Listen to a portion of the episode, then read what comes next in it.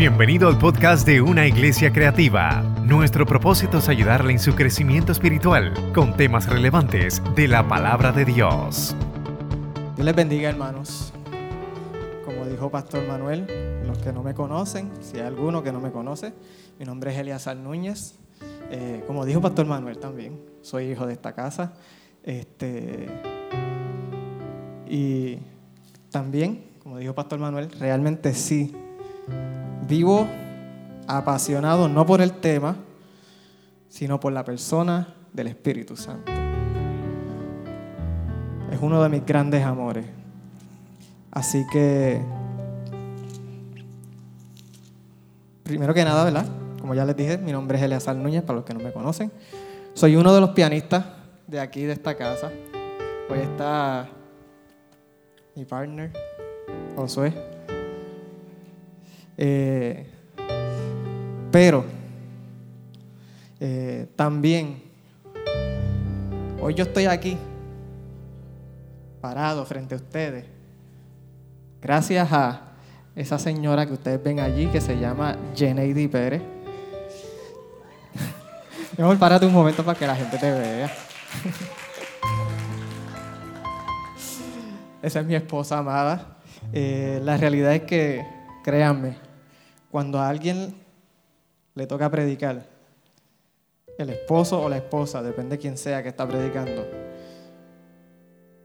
créame, créame, es un super support, créame. Y Jeneidy, de verdad que gracias. Gracias. Esa mujer ha orado más por mí hoy. usted no se imagina. Quiero comenzar leyendo eh, rápidamente el verso bíblico que vamos a estar usando como base o como punto de partida mayormente eh, para esta prédica. Y es 2 Corintios 13, 14 y lee así. Que la gracia del Señor Jesucristo, que el amor de Dios y la comunión del Espíritu Santo sea con todos ustedes. Me encanta este verso. Hace meses atrás, quizás un año, nuestro pastor estuvo hablando una serie completa de este verso. Eh, y hoy yo quiero expandir en eso que él estuvo hablando en ese tiempo y expandir en la primera parte de esta serie eh, que nuestro pastor estuvo predicando la semana pasada. Así que este domingo anterior que, pudimos estar disfrutando de esa prédica, eh, de hecho esta serie yo estoy totalmente convencido que nació en el corazón de Dios. Totalmente convencido. Estos tiempos de, de exceso de información, de, donde está demasiado accesible todo tipo de información, eh, que realmente lo que al final hacen es confundir a la gente. ¿Quién mejor que la maravillosa persona del Espíritu Santo? Para mantenernos enfocados en nuestra esperanza. Y esa esperanza es esta, mira, no se los di a los muchachos, pero en Hechos, déjame buscarlo acá, en Hechos, lo, apunté en mi bosquejo, 1.9 al 11 dice, después de decir esto, Jesús fue levantado en una nube mientras ellos observaban, hasta que ya no pudieron verlo. Mientras se esforzaban por verlo ascender al cielo, dos hombres vestidos con túnicas blancas de repente se pusieron en medio de ellos, así aparecieron en el, entre medio de ellos. Y les dijeron, hombres de Galilea, ¿por qué están mirando al cielo? Jesús fue tomado de entre, ustedes y llevado al cielo, pero un día volverá del cielo de la misma manera en que lo vieron irse. Y no hay nadie mejor que el Espíritu Santo para mantenernos enfocados en este tiempo de esa promesa. De la misma manera que los discípulos en un momento lo vieron irse, ascender al cielo, el Espíritu Santo día a día nos recuerda, oye, Él se fue, pero Él dijo, no los dejaré huérfanos. y, envió, y me envió a mí, envió al Espíritu Santo. Y luego de eso dice, pero vendré. Y esa es nuestra esperanza, que el Señor Jesús vuelva. Así que nuestro pastor comenzó hablando sobre quién es el Espíritu Santo y un pequeño a manera de resumen, ¿verdad? Eh, creo que está ahí un, uno o dos slides en resumen. El pastor comenzó hablando eh, sobre que el Espíritu Santo es omnipresente, o él habló de eso, ¿verdad? No, no fue que comenzó la prédica así. Él habló de que el Espíritu Santo es omnipresente, él puede estar en todo lugar y 24/7. O sea, usted le puede hablar a la una de la tarde y a las 3 de la mañana, y ¿sabe qué? Específicamente a las 3 de la mañana, él va a estar despierto. ¿Ok? Se dijo también que donde quiera que el Espíritu del Señor está, se me quedó eso, allí hay libertad. O mejor dicho, donde quiera que el Espíritu es Señor, ahí hay libertad. También se dijo, no es que no es una cosa, no es una fuerza, ni un poder místico, no es una vibra. Y el pastor añadió, quítese eso de la cabeza. ¿Se acuerdan? Que descendió en forma de, la, de paloma, pero no es una paloma, que descendió en forma de llama de fuego, pero no es una llama de fuego, que, que el pastor se lo imaginaba como Casper cuando pequeño, pero tampoco es Casper.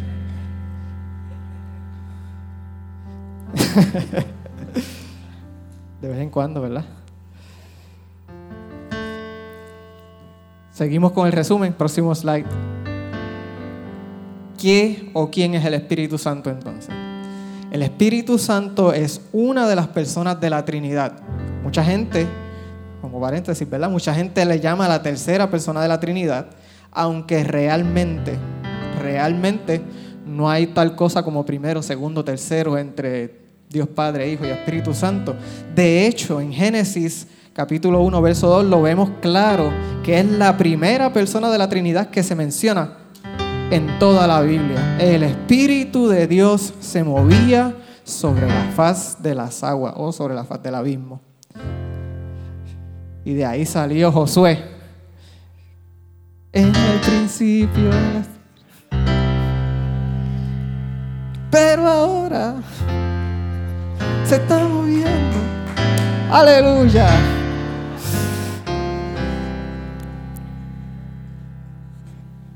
Él tiene mente, Romanos 8:27. Él tiene voluntad, 1 Corintios 12:11. Él tiene emociones, amor, gozo, dolor, tristeza, entre otros. Romanos 15:30, Galatas 5:22, Efesios 4:30. Después nos piden el slide y se lo enviamos. Él consuela, dice la palabra que Él es el consolador. Ese es parte de su llamado. Juan 16, 7, Hechos 9, 31. Él habla, Hebreos 3, 7 y 1 Timoteo 4, 1. Él enseña, Él es maestro, Él vino a enseñarnos. Primera de Corintios 2, 13. Se puede entristecer. Hoy vamos a hablar un poco de eso. Efesios 4, 30. Puede ser insultado. Hechos 10, 29. Puede ser resistido Hechos 7, 51. Y se le puede mentir, aunque no se le debe mentir. Vamos a aclarar, ¿verdad? Puede y debe. ¿ah? Eh, y entre otras cosas, el pastor cerró haciéndonos pues una invitación a conocerle personalmente al Espíritu Santo. Y terminó con esta cita de, de Juan, capítulo 16, verso 7 en la traducción lenguaje actual que, dice, eh, próximo slide, en realidad a ustedes les conviene, y subrayo, les conviene que me vaya, porque si no me voy, el Espíritu que los ayudará y consolará no vendrá. En cambio, si me voy, yo lo enviaré. Y este es el mismo Jesús que que revolucionó la tierra cuando llegó, que, que hizo milagros, que hizo maravillas por donde quiera que él pasaba. Este es el mismo Jesús que trajo un mensaje eh, contundente, revolucionario a, este, a ese tiempo y aún hoy sigue siendo contundente y, revolucionario. Y él le está diciendo, es en realidad, en otras traducciones se lee como de cierto, de cierto digo, y en boricua eso sería en verdad, en verdad. Cuando usted quiere que alguien le crea lo que usted va a decir a continuación, usted dice, mira, en verdad, en verdad.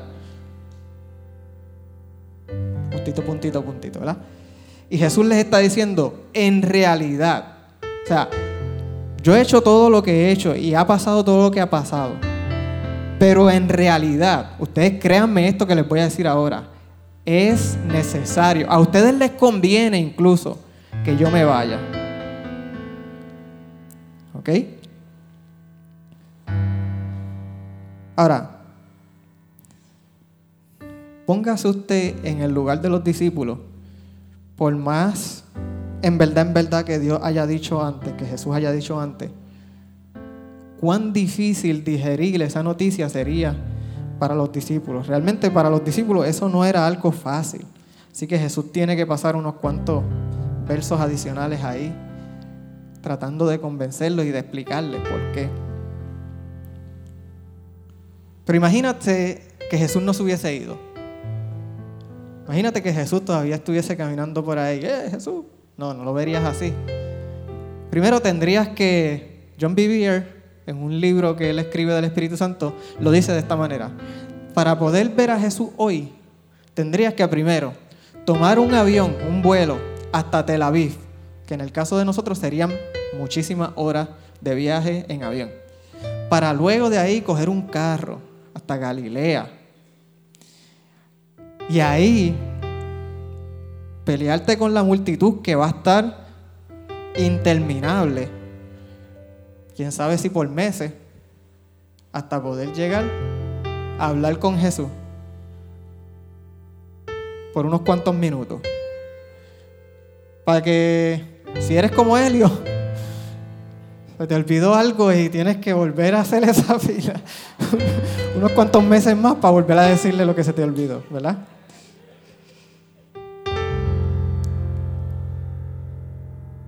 Así que realmente necesitábamos, ellos lo necesitaban y nosotros aún más, que el Espíritu Santo viniera. Lo necesitábamos desesperadamente.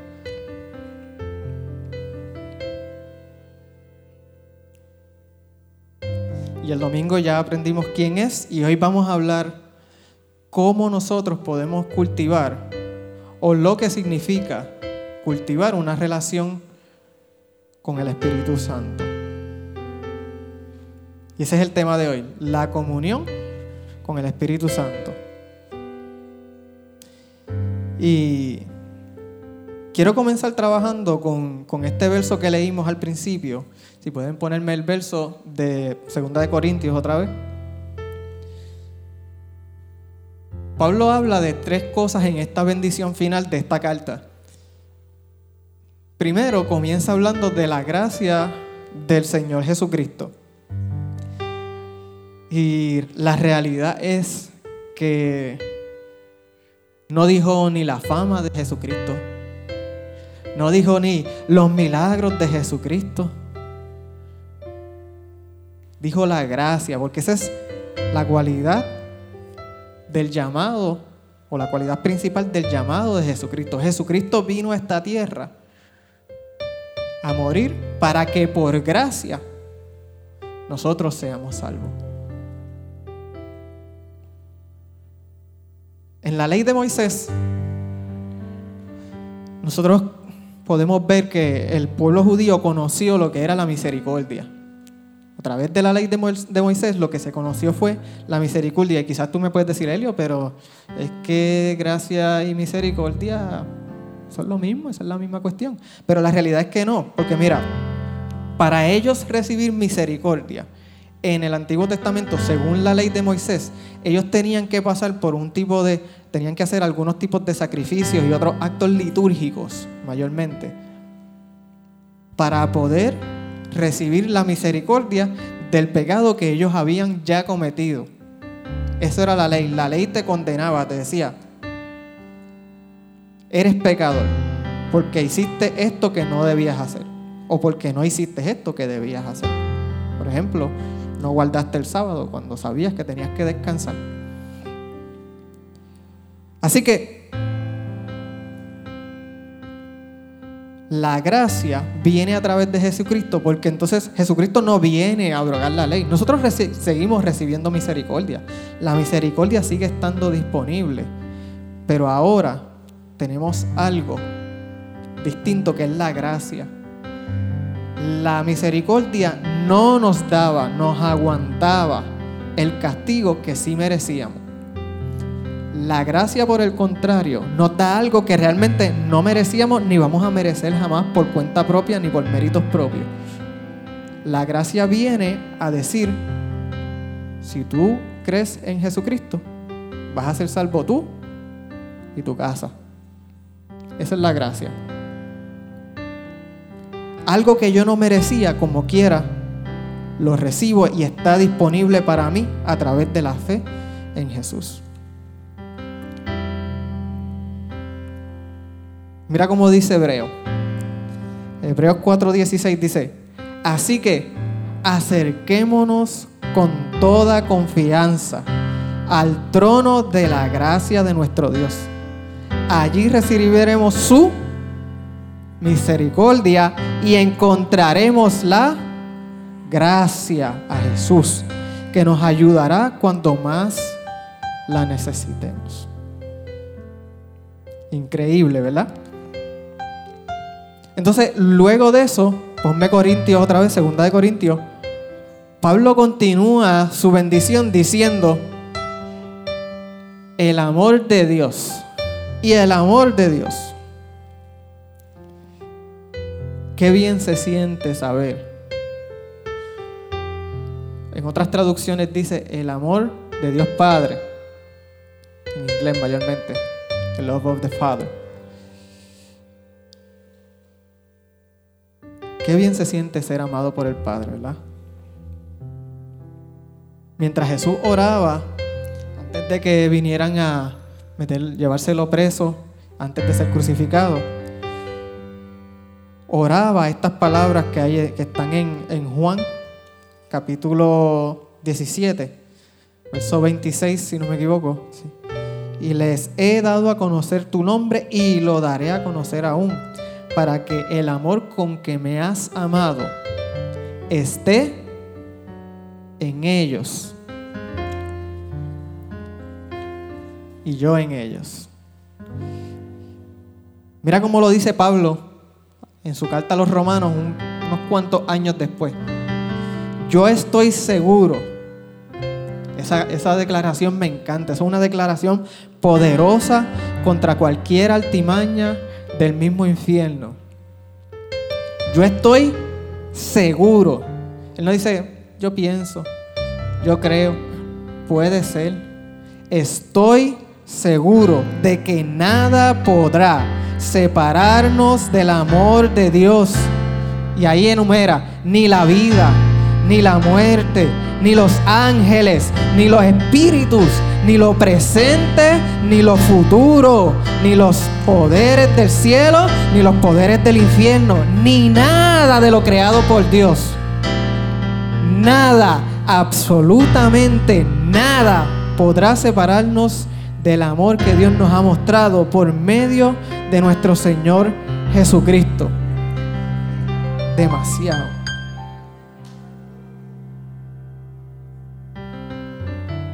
Así que cuando Pablo cierra segunda de Corintios diciendo que la gracia del Señor Jesucristo, eso es lo que está queriendo decir acerca de la gracia. Y cuando cierra después diciendo, y el amor del Padre, también eso es lo que está queriendo decir. Ese amor del cual nada nos va a separar. No es que dice ese amor del cual no nos podemos separar, es que nada nos puede separar de nada de lo que tú hagas, nada de lo que te hagan a ti, te va a separar, te va a impedir recibir ese amor del Padre. Y no me voy a quedar mucho ahí porque si no, nos vamos totalmente por otra predicación. Y cierra bien interesantemente hablando y la comunión del Espíritu Santo sea con todos, sean con todos ustedes. Y es bien interesante que igual con, con Jesucristo y la gracia, Él pudo haber escogido y el poder del Espíritu Santo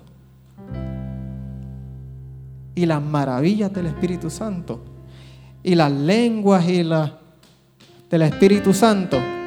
Y aunque parece broma, no es broma. Él pudo haber escogido todas esas manifestaciones. Y la paloma y el fuego del Espíritu Santo. Pero decidió hablar, inspirado, claro, ¿por quién? Por el Espíritu Santo. La comunión del Espíritu Santo. Así que antes de poder seguir hacia adelante, ¿qué significa comunión? La, palabra comunión en griego que usa aquí, Dwight creo que habló de esto hace unas, un mes atrás, es la palabra koinonía. ¿Ok? Y la palabra koinonía tiene muchas definiciones posibles eh, que caen dentro de lo que es koinonía, pero entre ellas está compañerismo o compañía. Compañerismo se refiere más a una amistad cercana. ¿Ok?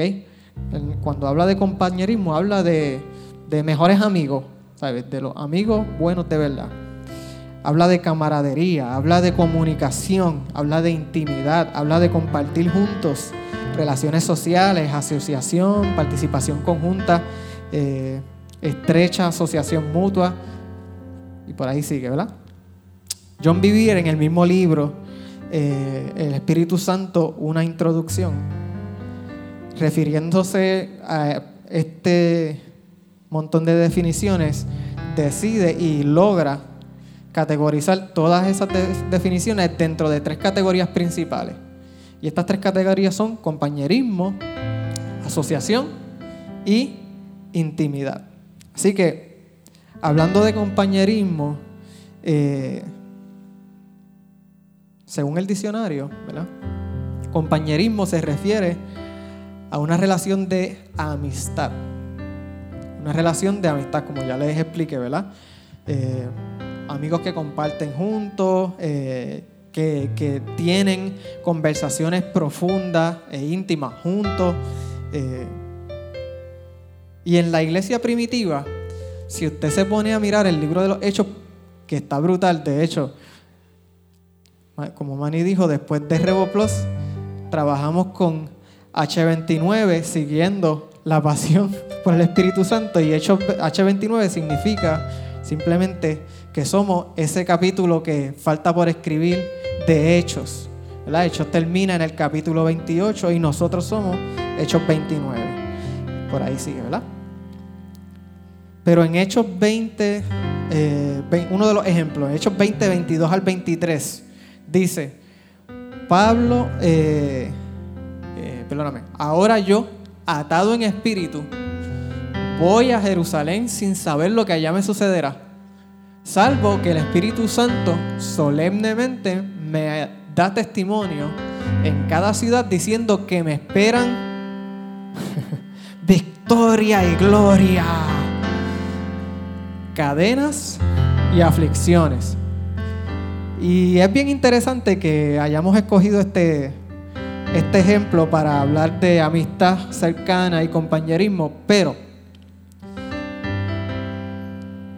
la realidad es que ahí en ningún momento dice, y el Espíritu Santo contento, feliz de la vida, le decía, ja, te esperan cadenas y aflicciones. El Espíritu Santo solemnemente preparándolo, le decía, otra vez. Ciudad tras ciudad. Otra vez. Otra vez. Y más adelante usted va a ver que Pablo dice que, que eso lo tiene por, por poco. ¿Verdad? Hablando de que, que su misión es más grande que eso. Pero quizás usted diga, eche mano, pero, ¿sabe? Clase amigo, ¿verdad? puedes darme unas buenas noticias por lo menos. Pero como dije, la realidad es que el Espíritu Santo no estaba contento, pero sí entendía la necesidad de que antes que tú llegues allá, ten presente, van a haber cadenas y van a haber aflicciones. Pero yo estoy casi seguro, no lo dice ahí, pero estoy casi seguro que el Espíritu Santo también le decía, yo voy a estar ahí contigo, relax. Porque ese es el Espíritu Santo. Hechos 10, 29, eh, perdóname, 10, 19 y 20 dice, y mientras Pedro pensaba en la visión, le dijo al Espíritu, he aquí, tres hombres te buscan, levántate pues y desciende y no dudes de ir con ellos, porque yo los he enviado. Después de que, para que usted tenga una idea, Pedro era bien, bien estricto con seguir la ley y, y tú sabes, y no se puede comer esta carne y del Espíritu Santo le da esta visión en preparación porque antes se le había aparecido un ángel a Cornelio, un, oficial que era gentil, no era judío. Eh, usted puede leer ese capítulo 10 y va a entender un poco más del contexto. Y cuando dice que cuando Pedro todavía estaba perplejo pensando, diache, ¿qué rayos significa esta visión que me acaba de dar el Espíritu Santo? El Espíritu Santo le dice, bueno, pues prepárate porque allá abajo hay tres hombres. Y antes de eso dice la Biblia que habían ya tocado la puerta y habían preguntado si ahí era que vivía Simón. Y el Espíritu Santo, me imagino en el segundo piso, diciéndole, Pedro, allá hay tres hombres que te están buscando. Pero te tienes que ir con ellos porque yo los envié. Como quien dice, yo sé que tú puedes que pongas resistencia, pero esto es algo que te estoy diciendo yo. Yo los envié, tengo un propósito. Ese es el Espíritu Santo. Ese es nuestro compañero, el Espíritu Santo. Trabaja en conjunto. Hechos 8:26 dice, un ángel del Señor, esto está brutal, un ángel del Señor habló a Felipe diciendo, levántate y ve hacia el sur por el camino que desciende de Jerusalén a Gaza, el cual es desierto. Y está brutal porque no dice un ángel se le apareció a Felipe. No dice un ángel le dio una visión a Felipe. Dice que un ángel le habló. O sea, Felipe tenía una relación tan íntima con el Espíritu Santo que el mismo Felipe sabía distinguir entre, no, esto no fue el Espíritu Santo, esto fue un ángel, aunque debo hacer caso, ¿verdad? Pero eso fue un ángel. Y más adelante, en el verso 29, eh, Hechos 8:29, dice, que lo, y el Espíritu dijo a Felipe, acércate y júntate a ese carro. Y vemos esa, esa distinción. Primero, el ángel, un ángel le dijo a Felipe, y él supo que era un ángel, y luego el Espíritu le habló y le dijo, montate ahí. Y él supo, ok, este es el Espíritu Santo, que es la que hay, vamos allá. Así bien, bien calle.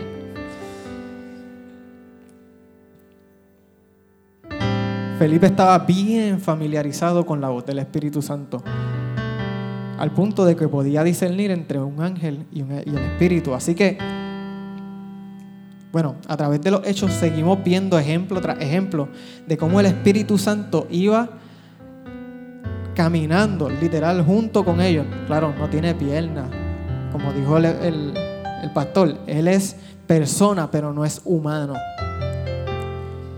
Así que él iba junto con ellos todo el camino, dirigiéndole.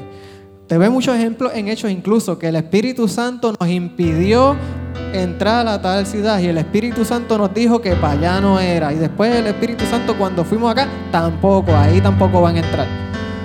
O sea, había una dirección bien clara y bien precisa. ¿Sabes? ¿Qué ways ni qué ways? El Espíritu Santo les decía, no, para allá no.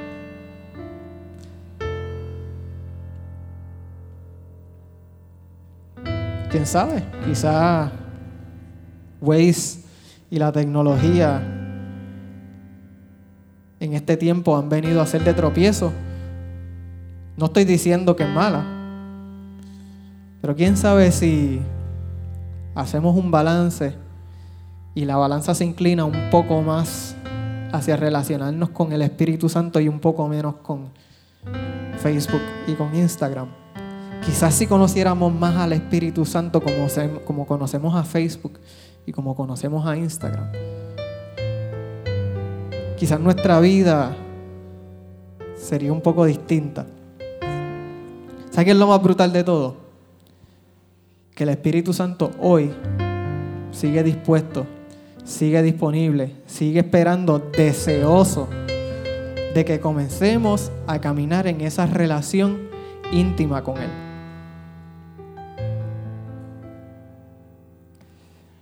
La segunda categoría que, que habla John Bevere y que nos expone es asociación.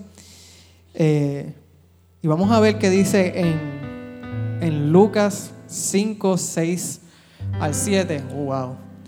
Y habiendo hecho, y habiéndolo hecho, encerraron gran cantidad de peces y su red se rompía. Entonces hicieron señas a los compañeros que estaban en la otra barca para que viniesen a ayudarles. Y vinieron y llenaron ambas barcas de tal manera que se hundían.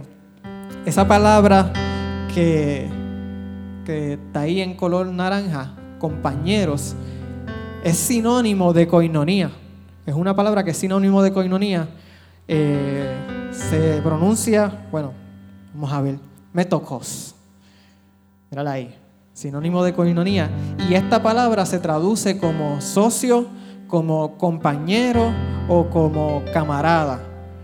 O sea, más bien esta palabra va enfocada en socio o compañero en un trabajo o en una empresa, en algo que trabajan juntos, ¿verdad? Que colaboran. Mira lo que dice Pablo, Primera de Corintios 3:9. Porque nosotros somos colaboradores de Dios. Y eso es a través del Espíritu Santo. No sé si, si siguen la línea por la que voy, pero más adelante vamos a ir atando cabo.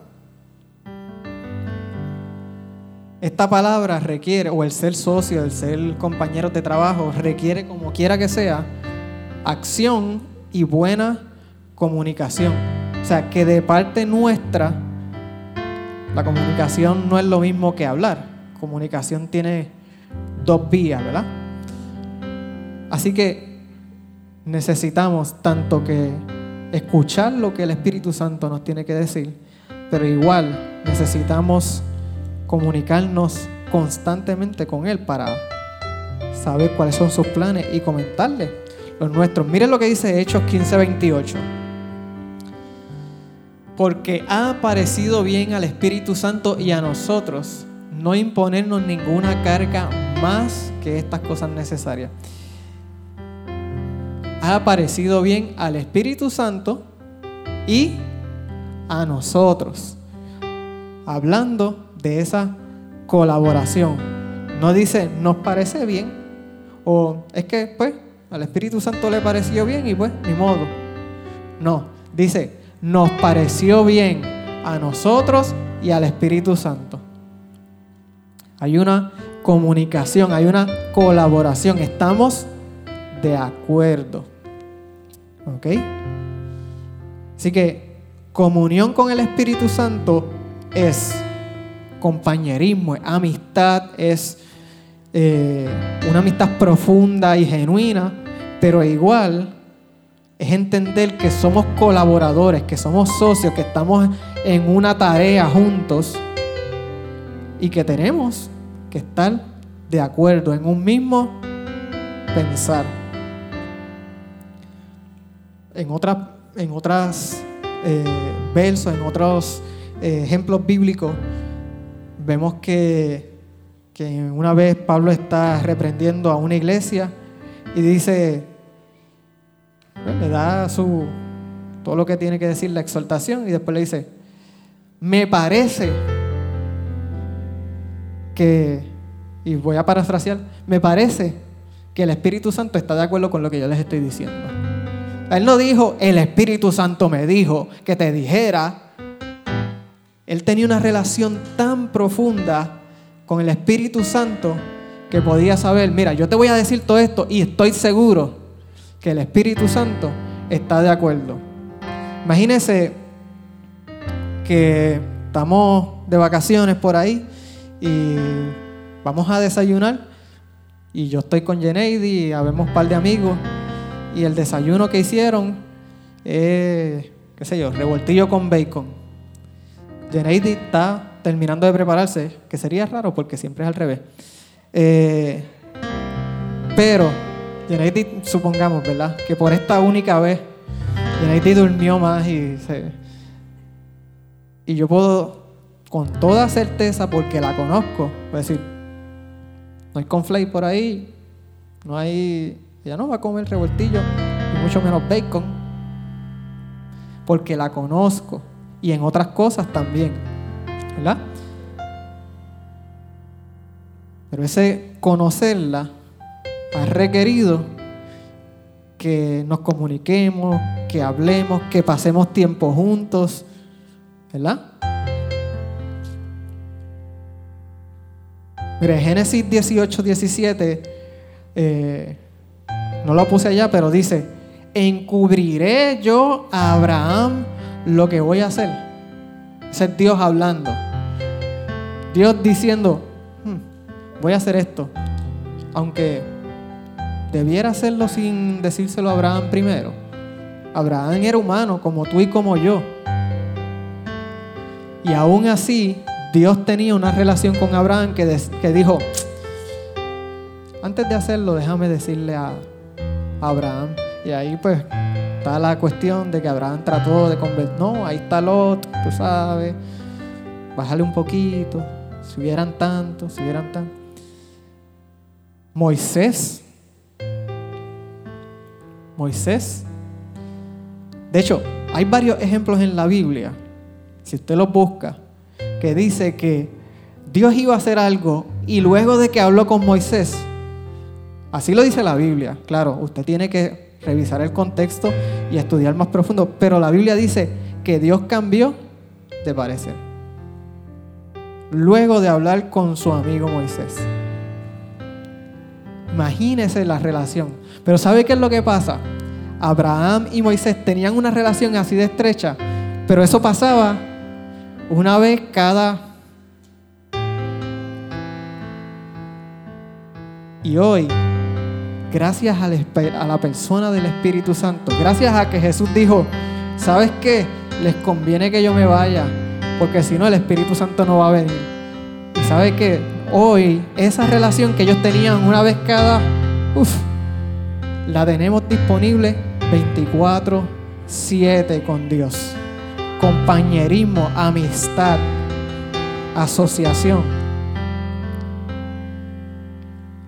Y ya eh, luego de hablar del compañerismo y la asociación, entonces la otra categoría que expresa John Vivier es intimidad. Mire, hay muchos ejemplos bíblicos que yo le puedo dar. Y la Biblia sola es el mejor ejemplo. Pero para aquellos que quizás todavía están dudando en si la Biblia habla la verdad o no, mira, han habido hombres y han habido mujeres de Dios que han tenido una relación tan y tan y tan profunda con el Espíritu Santo que han hecho cosas inimaginables. Miren esto. ¿Cuántos han escuchado hablar del pastor doctor David John Guichot. Ese pastor este, es otra cosa, ¿verdad? Y la gente lo admira y mayormente, eh, si estás empezando a conocer sobre pastor David John Guichot, lo más que vas a admirar es que pastor David John Guichot fue, hace poco que me partió con el Señor, pero pastor David John Guichot fue el pastor de la iglesia aún hoy más grande y con mayor membresía del mundo entero. Literalmente del mundo, no de, no de Corea ni del mundo entero. Tiene ochenta y pico de mil miembros. No visitantes, miembros. ¿Qué pasa? Pastor John Guicho eh, se encuentra en un dilema cuando tenía humildemente alrededor de mil miembros en su iglesia.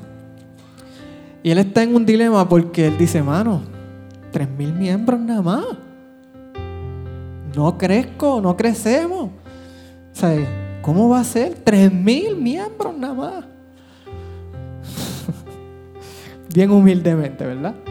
Y dice él contando en una prédica, él dice que él se decidió quedar eh, después de uno de los domingos después del mensaje en el auditorio, el auditorio vacío, me imagino que el auditorio era como, qué sé yo, el choliseo o algo así. Y dice que empezó a, hablar con Dios y decirle, mira, ¿qué está pasando? yo, él no le dijo ni, ni yo sé que tú me llamaste a, hacer grandes cosas y él le dijo, tú sabes que yo quiero alcanzar a todo el que pueda. ¿Qué pasa? Que el, pastor David, John Guicho, él en sus principios, parte de su testimonio es que él no quería ser pastor. Él realmente que lo que quería era ser evangelista. Él admiraba mucho a Billy Graham. Y, él pues dijo que, él decía que esa era su meta. Él decía alcanzar a todo el que pueda y multitudes y multitudes de gente para Cristo. Este, ¿Qué pasa? Que después de, cuento largo corto, después de ese, de ese momento que él se quedó allí, Dios le habló acerca de cultivar una relación con el Espíritu Santo y de cómo él había estado dejando al Espíritu Santo fuera de sus planes. Bueno, y había llegado a 3.000 miembros. Y, y él dice que él entendió, que se compungió, y él dice, ese día entendí el secreto, con la voz de él así, del acento de él en inglés, entendí el secreto de por qué Billy Graham sí y por qué yo no. Dice, I was eating the rice and Billy Graham was eating the steak. Y es verdad. Billy Graham una de las cosas que él hacía era que él tenía una relación íntima con el Espíritu Santo. Y si usted ha escuchado algún mensaje de Billy Graham, el mensaje de Billy Graham era bien fácil, bien sencillo, simple. Él no usaba, él no usaba cosas rebuscadas, él era bien simple, bien directo. Necesitas a Cristo, pan, ¿ya? Pero lo que lo distinguía a él no era su palabra, no era su mensaje, era su relación íntima con el Espíritu Santo. Hay una anécdota de Catherine Kuhlman, otra mujer que Dios usaba poderosísimamente. En una de sus cruzadas, Catherine Kuhlman está eh, terminando de predicar. ¿Y qué pasa? Pues, eh, aunque ya había predicado y había ministrado, era bien complicado porque la gente quería seguir, eh, tú sabes, encima de ella y no, era por mí, no. Eh, eh". Pero ella necesitaba descansar también porque sus cruzadas a veces eran dos y tres veces al día, por varios días seguidos. Este, así que el equipo de ella tiene que sacarla rápido de la tarima para que esas cosas no pasen, que ella pueda descansar. Entonces, la ruta que iban a coger, pues no la podían usar, así que debieron desviarse y pasar por la cocina del hotel donde estaban. Nadie de los cocineros sabía que Catherine Kuhlman iba a pasar por ahí. Sea, nadie, eso fue de último minuto, no, pues vamos por acá, por acá hay un camino, vamos por ahí. Y dice, cuenta la anécdota, que cuando Catherine Kuhlman pasó por ahí, nadie sabía que ella estaba pasando por ahí. Y de momento cuando miraron, los cocineros, todo el mundo que estaba en la cocina tirado ahí en el piso. Imagínese. Eso era, ¿sabes? Llegó Catherine Kuhlman, llegó el Espíritu Santo. No, no que ella fuera el Espíritu Santo, pero ella tenía una relación tan cercana. Es lo mismo que cuando yo voy a cualquier sitio, la pregunta obligatoria, Dios Yeneidi. ¿Verdad? Pero hay una asociación mutua tan cercana que ya es raro que si está Helio no esté Yaneidi. Y la gente tiene que verse obligado a preguntar a Dios, ¿y Yaneidi? Ahora, luego de que nos reímos, imagínese, imagínese llegar a un sitio, adiós, y que la asociación que hagan de usted con otra persona sea con la persona del Espíritu Santo. John Bevere cuenta que una vez, eh, cuando el pastor John Guicho estaba en Estados Unidos, a él le tocó ser chofer, buscarlo y llevarlo a los diferentes compromisos. Y, y la primera vez, cuando lo recogió en el aeropuerto, él dice, yo no soy un hombre de llorar, pero cuando lo recogí, que ese hombre se montó en mi carro, literalmente fue como si Dios mismo se hubiese montado en mi carro. Dijo, fue tan fuerte que me empezaron a salir las lágrimas, yo no las podía aguantar. Y yo pues quería ser respetuoso, pero se lo tuve que decir, le tuve que decir, Pastor Cho, Dios está en este carro, ¿qué está pasando? Y el pastor, él dice que el pastor Cho lo miró y se rió le dijo, I know, lo sé.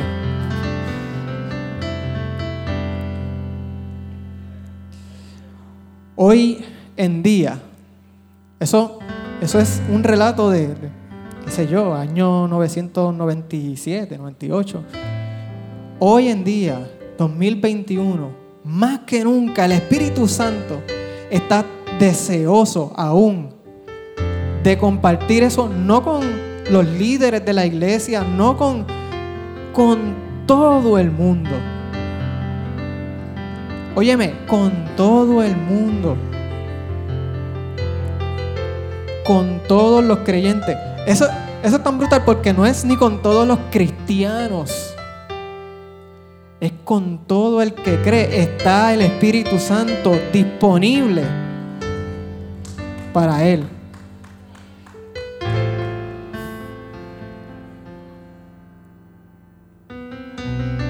Cierro con esta anécdota. He contado como que muchas anécdotas, ¿verdad? Un joven llamado Archibald Brown ingresó cierta ocasión a una escuela para pastores que había fundado aquel que le decían el príncipe de la predicación, eh, Charles Spurgeon. Y después de que se graduó de esa escuela, eh, comenzó a pastorear y tuvo mucho éxito, dice la, anécdota. Eh, dice que miles de personas venían a Londres, que era de donde él era, eh, solamente para escuchar las predicaciones de Archibald Brown. Eran muchos, pero muchos los que admiraban la unción de este ministro de Dios. Y no fue hasta que él murió que encontraron su Biblia y ahí encontraron el secreto de su, su éxito. Dice que debajo de donde estaba Hechos 15:28, él había escrito esta nota. Qué importante es tener sociedad con el Espíritu Santo, el socio principal. Sin Él como socio, no hay vida de fe ni obra de evangelización que tenga valor. Sin el Espíritu Santo no hay vida de fe ni obra de evangelización que tenga valor. O sea, puesto en las palabras de, del apóstol Pablo, en uno de los versos que usó el pastor la semana pasada, la letra mata, pero el espíritu vivifica.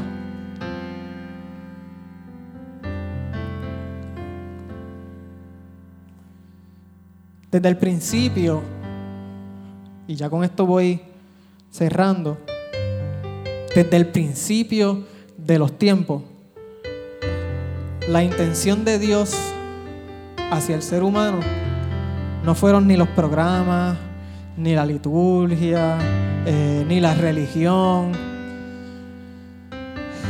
ni nada de eso que se le parezca, ¿verdad?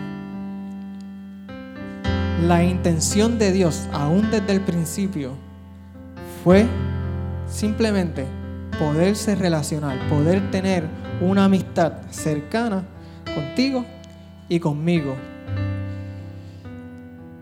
Y tuvo que pasar muchas cosas hasta que vino el Espíritu Santo. Y hoy, hoy en día, esa relación está al alcance de tu fe.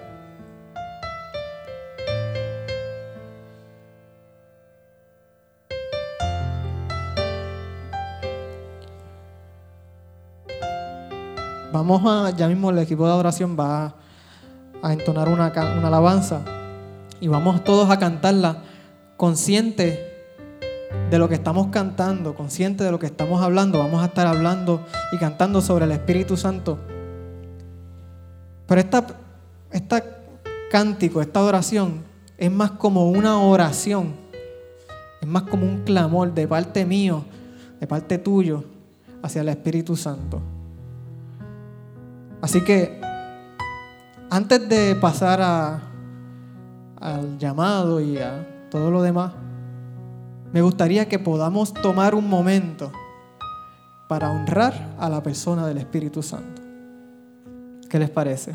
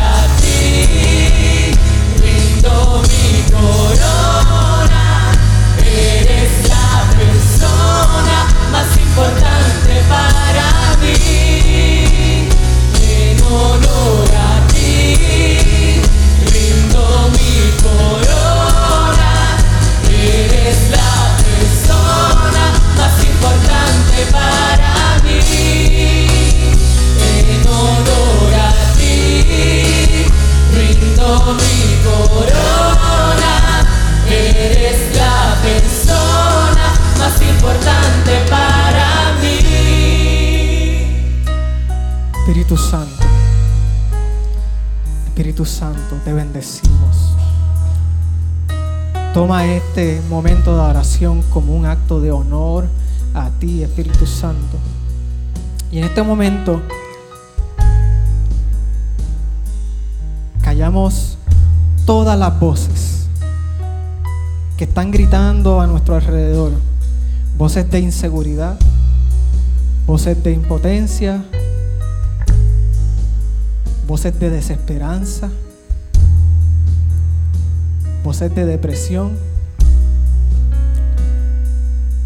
y todas las voces que están tratando de distraer nuestra mente, nuestro corazón de ti, de la voz y la guianza del Espíritu Santo. Y te pedimos, Espíritu Santo, que desde hoy en adelante comiences a afinar nuestro oído para que solamente podamos escucharte a ti, Espíritu Santo.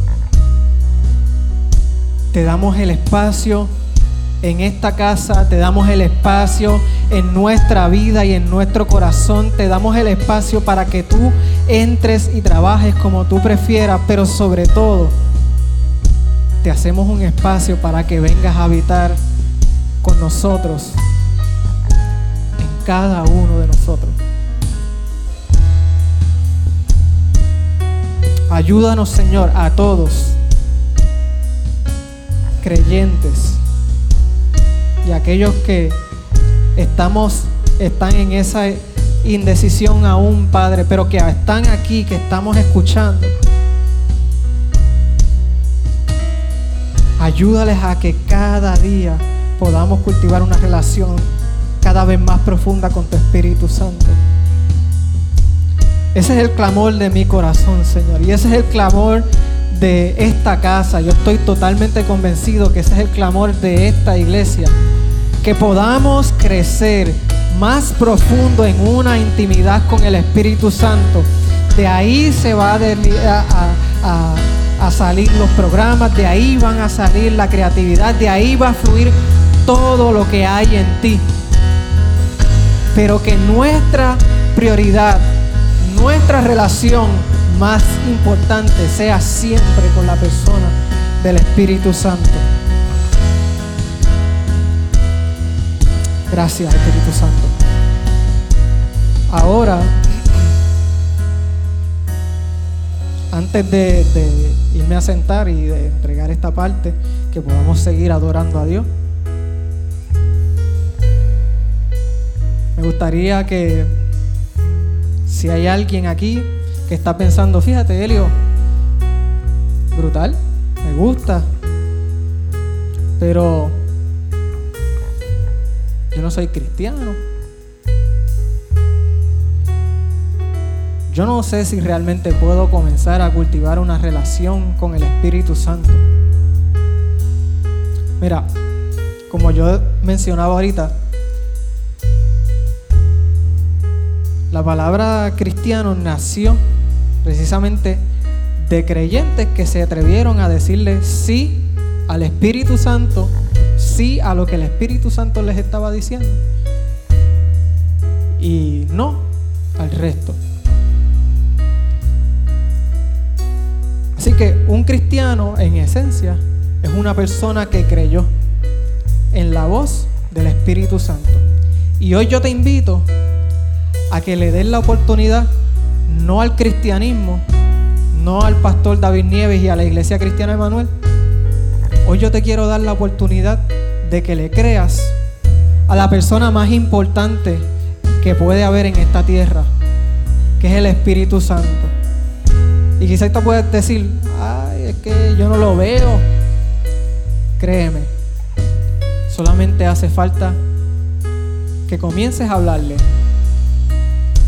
y si quieres puedes hacer hasta un ejercicio parecido al que hicimos hace un momento y callas todas las voces, mandas a callar todas las voces del mundo, de, la, de, todo lo que está hablando ruido en tu oído y no te deja escuchar y discernir esa voz del Espíritu Santo. Créeme, créeme.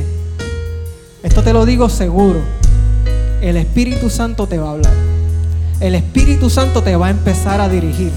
Yo lo conozco. Él lo va a hacer. Así que te invito hoy, si no has conocido a la persona del Espíritu Santo o si tu relación con el Espíritu Santo se vio afectada de alguna manera eh, y contristaste al Espíritu Santo y el Espíritu Santo ha hecho silencio quizás en tu vida, te invito hoy aquí a que puedas levantar tu mano donde está o pasar aquí al frente y que nos permitas ayudarte. No vamos quizás orar solamente por ti, sino que vamos a orar contigo. Vamos a ayudarte a comenzar esa relación con el Espíritu Santo. Me gustaría que si ese eres tú, que si esa eres tú, sin miedo, sin ningún tipo de miedo, ya sea que levantes tu mano o que pases aquí al frente, que nos des la oportunidad de orar contigo para que puedas comenzar a caminar con el Espíritu Santo. Mientras tú lo decides, puedes seguir pasando o puedes levantar tu mano aún cuando la banda esté cantando, van a seguir cantando por un momento y luego vamos a hacer la oración pero quiero que quede claro, puedes levantar tu mano ahí donde está, puedes pasar en confianza.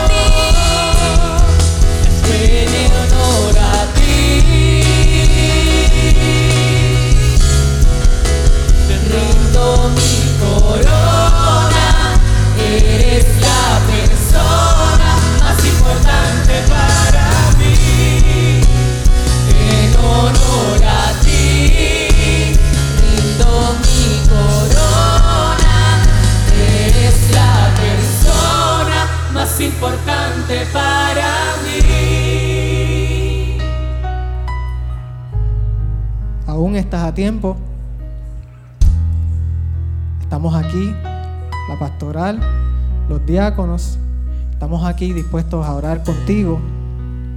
Realmente yo no soy, si ustedes me conocen, me han visto predicar en otras ocasiones, yo realmente no soy de insistir. Pero cuando se trata del Espíritu Santo, eh, no en una manera emocional como quizás eh, pueda parecer. Realmente es que necesitamos. Si usted entendiera la necesidad que tenemos de relacionarnos profundamente con el Espíritu Santo, yo creo que toda duda en su vida se derrumbaría y usted pasaría corriendo aquí. Porque, créame, de hecho, una vez uno empieza a cultivar una relación con el Espíritu Santo y uno mira gente que quizás no ha decidido todavía, uno dice, ¿cómo pueden? Es con el Espíritu Santo y, y la vida es compleja, como le pasaba a Pablo. Le esperaban aflicciones y cadenas, pero hay algo en esa relación con el Espíritu Santo que aún con las aflicciones y aún con las cadenas, hace que tu dependencia sea total en Él. cada vez más. Así que vamos a comenzar a cantar y los pastores pueden ayudar. Seguimos. Gracias por escuchar nuestro podcast. Para conectarse con nosotros, siga nuestra página web, unaiglesiacreativa.com o en Facebook, Una Iglesia Creativa, donde hay un lugar para cada miembro de su familia.